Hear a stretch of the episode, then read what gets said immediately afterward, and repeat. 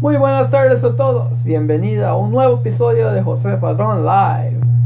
Pues hoy quiero hablarles sobre temas muy interesantes, muy conocidos, como vamos a hablar sobre correos, buscadores, eh, redes sociales, colaboraciones online y vamos a empezar con correos. Y quiero hablarles sobre correos. Correos, entonces sabemos muchas apps de ello como Gmail, muy conocida, Yahoo igual y Outlook.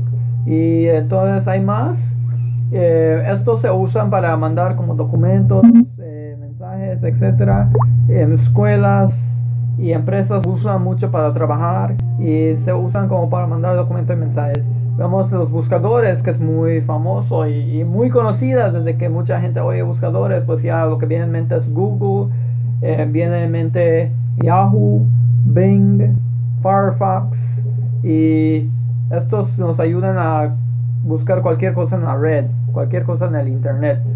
Y también vemos redes sociales, que es algo muy, muy conocida y mucha gente desde que ven el teléfono va a las redes sociales. Vemos como hay Facebook, Instagram, Snapchat y hay recientes que están entrando, entró el TikTok y otras cosas. Y ahí está YouTube muchas cosas que donde nosotros podemos interactuar y pasar tiempo.